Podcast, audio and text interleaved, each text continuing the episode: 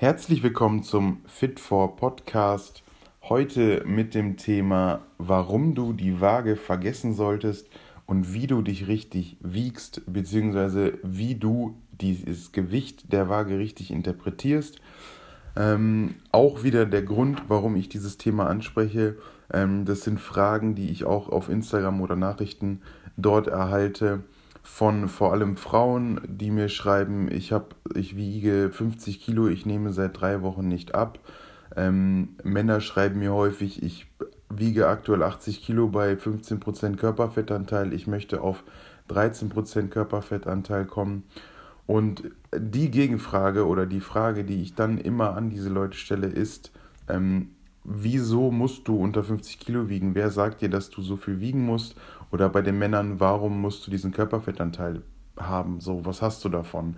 Ähm, denn am Ende interessiert eigentlich niemanden diese Zahl auf der Waage, außer dich selbst. Ähm, denn wenn du quasi mit 50 Kilo gut aussiehst und dich wohlfühlst, warum sollst du dann unter 50 kommen? Also das ist immer mein, meine Frage. Nur weil Model XY diese Maße oder das Körpergewicht hat, musst du das ja nicht auch haben.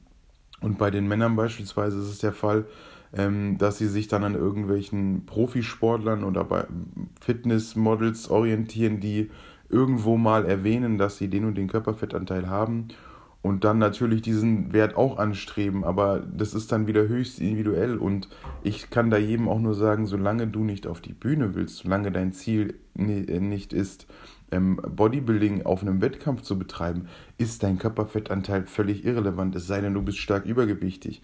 Aber ansonsten, wenn du dich in einem normalen Körperfettanteil aufhältst, musst du da keinen niedrigen Wert anstreben, weil es hat einfach, es ist in keinem Bezug zu irgendwas anderem. Also nur weil der Fitness-Instagrammer da 12% Körperfett hat, musst du das nicht auch haben. Und das heißt auch nicht, dass du genauso aussiehst und dass das gut oder gesund ist.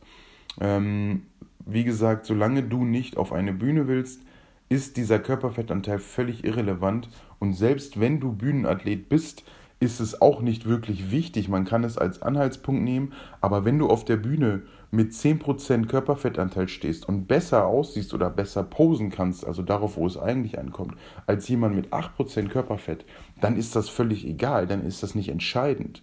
Und ähm, vor allem in verschiedenen, also in den verschiedenen Verbänden ist es ja unterschiedlich. Einige, die ähm, haben Gewichtsklassen, in die man eingeordnet wird beim Bodybuilding. Bei den Frauen beispielsweise wird man einfach nur nach der Körpergröße eingeordnet und bei Frauen ist der Körperfettanteil dann gar nicht äh, oder noch unrelevanter.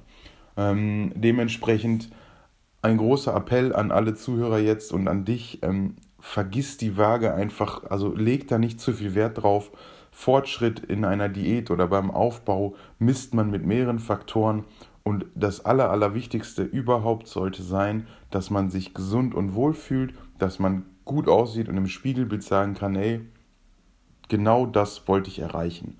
Und ähm, ja, wie gesagt, ähm, wenn man es dennoch irgendwie ja als Faktor nutzen möchte oder in irgendeiner Art und Weise ähm, dokumentieren möchte, weil es ja doch eine Art des Fortschritts ist, den man äh, quasi ermitteln kann, ähm, gibt es da verschiedene Dinge, die man beachten sollte. Also ich versuche halt immer in meinen Coachings oder meinen Klienten das zu erklären, dass es wichtig ist, das wirklich auf täglicher Basis zu machen, immer zu den gleichen Voraussetzungen und das dann zu dokumentieren.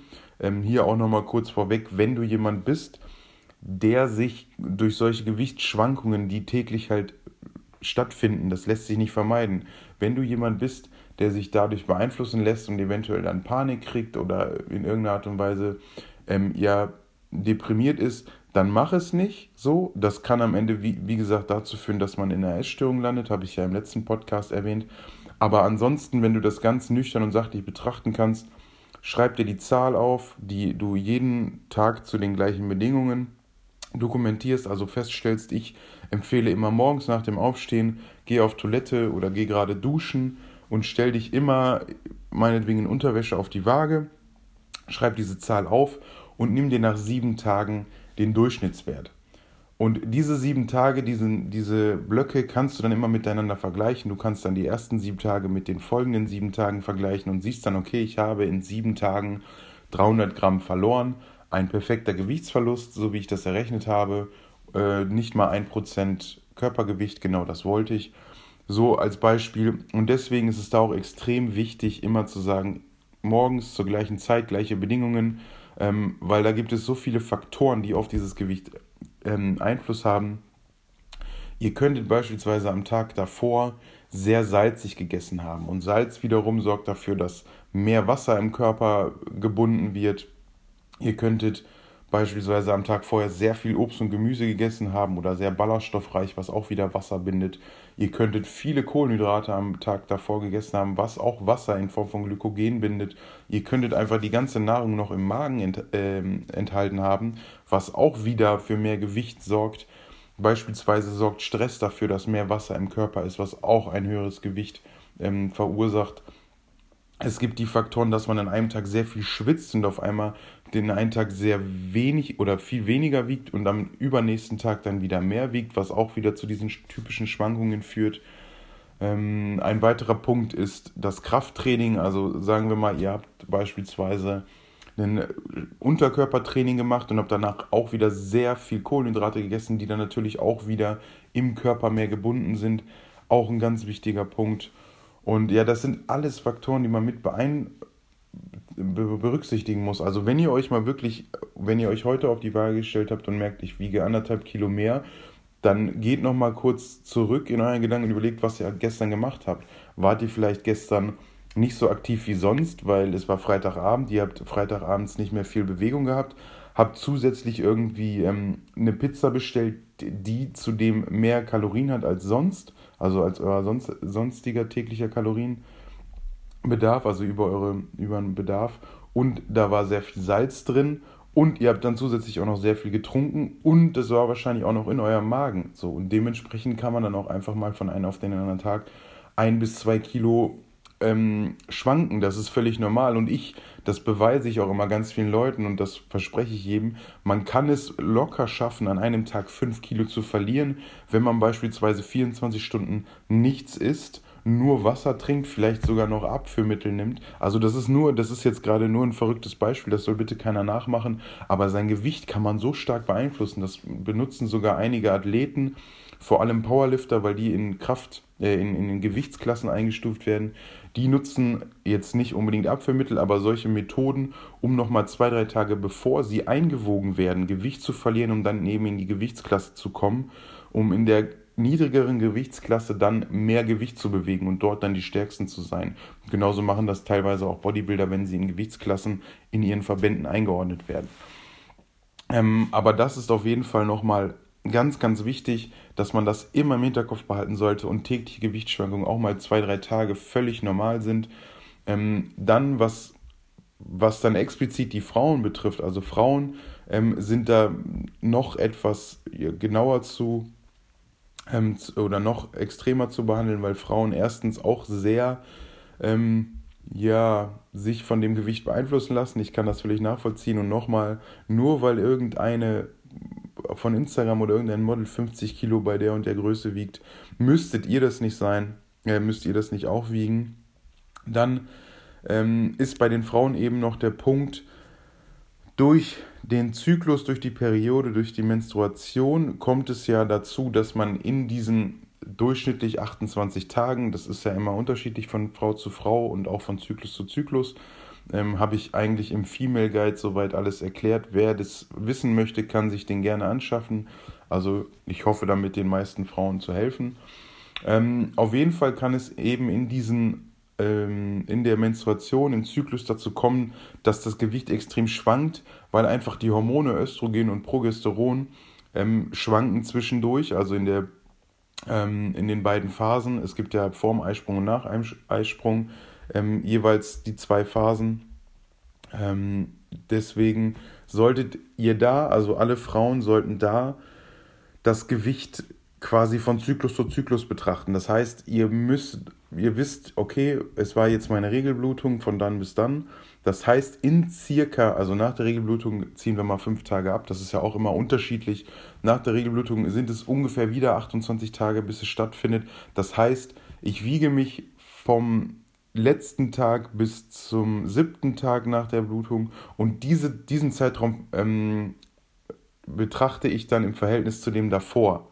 Also ihr nehmt immer in, in eurem, also alle Frauen, das ähm, vergleicht ihr immer die Perioden miteinander. Das heißt, klar, ihr könnt nicht von Woche zu Woche sehen, ob ihr Fortschritte macht, aber ihr seht, ob ihr von Monat zu Monat Fortschritte macht. Ähm, wenn ihr jetzt nicht eine quasi Diät für nur vier Wochen machen möchtet oder das nicht geplant ist, was ja auch nicht unbedingt vom Vorteil ist, sondern jetzt beispielsweise acht oder zehn Wochen macht, könnt ihr so sehr gut den Fortschritt dokumentieren und das ist auch einer der besten Methoden. Ähm, und nochmal, es ist, da, es ist auch echt nicht entscheidend, wie viel ihr da wiegt. Also selbst wenn ihr in, in, in zwei Monaten, also selbst wenn diese, diese Vergleich von äh, Zykluswoche zu Zykluswoche kein Gewichtsverlust bedeutet, heißt es nicht, dass ihr kein Gewicht verloren oder dass ihr kein Fett verloren habt. Denn ähm, jetzt vielleicht seid ihr gerade komplette Anfänger oder es sind irgendwelche andere Faktoren, die damit einspielen und ihr habt einen Kilo Fett verloren, aber gleichzeitig auch einen Kilo Muskeln aufgebaut. Dann ist auf der Waage immer noch das gleiche Gewicht, aber euer Körper, äh, eure Körperkomposition hat sich verändert, was durchaus möglich ist. Also am Anfang, vor allem Trainingsanfänger haben da gar kein Problem, ähm, während eines Kaloriendefizits auch Muskelmasse aufzubauen. Ähm, aber das ist wirklich sehr, sehr wichtig, dass die Frauen sich da nicht von Tag zu Tag verrückt machen. Also wie gesagt, wenn du dich davon beeinflussen lässt, ähm, dass das Gewicht mal schwankt, dann äh, ja, lass es einfach sein. Also mit dieser Zahl kannst du nirgendwo angeben. Das kannst du in dein Freundebuch schreiben und mit deiner besten Freundin teilen, aber selbst die sagt sich dann, ja, was, was ist, was habe ich denn jetzt davon oder was willst du mir damit sagen? Ähm, dementsprechend ähm, fixiert euch allgemein nicht so stark auf Zahlen. Diese Zahlen sagen nichts über eure Gesundheit und über euer, euer Körperbild aus. Ähm, nehmt es einfach als Wert, den man zusätzlich dokumentieren kann. Nehmt trotzdem noch Körperumfänge, ähm, beispielsweise den Bauchumfang, den Hüft- oder Po-Umfang bei den Frauen. Ähm, guckt, ob ihr stärker geworden seid oder euer Gewicht gehalten habt, also euer Trainingsgewicht, was wiederum auch bedeutet, dass ihr in einem Defizit eure Muskulatur erhalten habt oder sogar aufgebaut habt. Ähm, macht definitiv Fortschrittsbilder, also das empfehle ich auch jedem. Mach einmal die Woche ein Bild zu den gleichen Bedingungen auch wieder, beispielsweise morgen früh nach dem Aufstehen, äh, weil man da keine Beeinflussung durch beispielsweise Pump, also Muskelpump, also mehr durch Blutung der Muskulatur hat oder einen ähm, dickeren Bauch durch Nahrungsaufnahme beispielsweise. Und wenn man dann diese Fortschrittsbilder nach drei, vier Wochen miteinander vergleicht, also Woche für Woche, dann wird man auch sehen, was für starke Veränderungen das sind. Und wie es halt leider in dem Sport so ist, wird es auch da mal Tage geben, wo du sagst, nee, ich habe in den letzten drei Wochen hat sich mein Körperbild gar nicht verändert, weil wir im Bereich des Kraftsports, Bodybuildings und Fitnesssports einfach ein, eine gewisse gestörte Wahrnehmung von uns selbst haben. Ich selber kenne das. Wenn ich mich im Spiegel im Fitnessstudio angucke, sehe ich aus wie der Breiteste. Ähm, sobald ich zu Hause aus der Dusche komme, denke ich immer, ähm, was hast du eigentlich die letzten anderthalb Jahre gemacht? Ähm, wann kommen endlich mal Muskeln zur Geltung? Ähm, ich weiß genau, wie das ist. Ich kenne das Problem. Macht euch da nicht verrückt. Muskelaufbau, ähm, Krafttraining, Bodybuilding ist einfach eine Lebenseinstellung, ein lebenslanger Prozess. Ihr müsst diesen Weg dahin lieben. Denn wenn ihr euch das Ziel setzt, einfach nur für einen Wettkampf was zu machen, ähm, ja, dann ist das alles nur von kurzer Dauer. Und wenn ihr sagt, ich will mein Leben lang gut aussehen, ich will mich ähm, ausgewogen ernähren und mir macht das Ganze so viel Spaß, genau dann habt ihr den richtigen Sport für euch gefunden. Ähm, und vielleicht gehe ich darauf dann im nächsten Podcast einfach mal drauf ein, warum man beispielsweise nicht alles nach irgendwelchen Studien oder nach irgendwelchen Aussagen von irgendwem nehmen sollte, sondern bei Training und Ernährung immer auf das hören sollte, was einem selbst am besten gefällt. Also macht nicht immer das, was ähm, der sagt, der Weltmeister in dem und dem ist. Das muss für euch einfach nicht zutreffen. Ähm, aber das, wie gesagt, ist ein anderes Thema. Ähm, wenn dir dieser Podcast gefallen hat, dann würde ich mich tierisch freuen, wenn du mir eine Bewertung da lässt. Ich habe gesehen, nach den letzten beiden Podcasts habe ich schon sehr viele Bewertungen bekommen. Echt äh, vielen, vielen Dank. Das ist eine Hammer-Community. Ähm, freut mich tierisch. Ansonsten, ähm, ein Abo von diesem Podcast ist kostenlos. Ich versuche hier jetzt wieder regelmäßig ähm, euch mit Podcasts zu versorgen. Das heißt, ihr könnt das beim Cardio beispielsweise hören oder bei einem Spaziergang oder auf dem Weg zur Uni oder ins Fitnessstudio. Äh, Würde mich richtig freuen. Ich bedanke mich recht herzlich fürs Einschalten von dir. Ähm, bis zum nächsten Mal. Dominik von Fit4.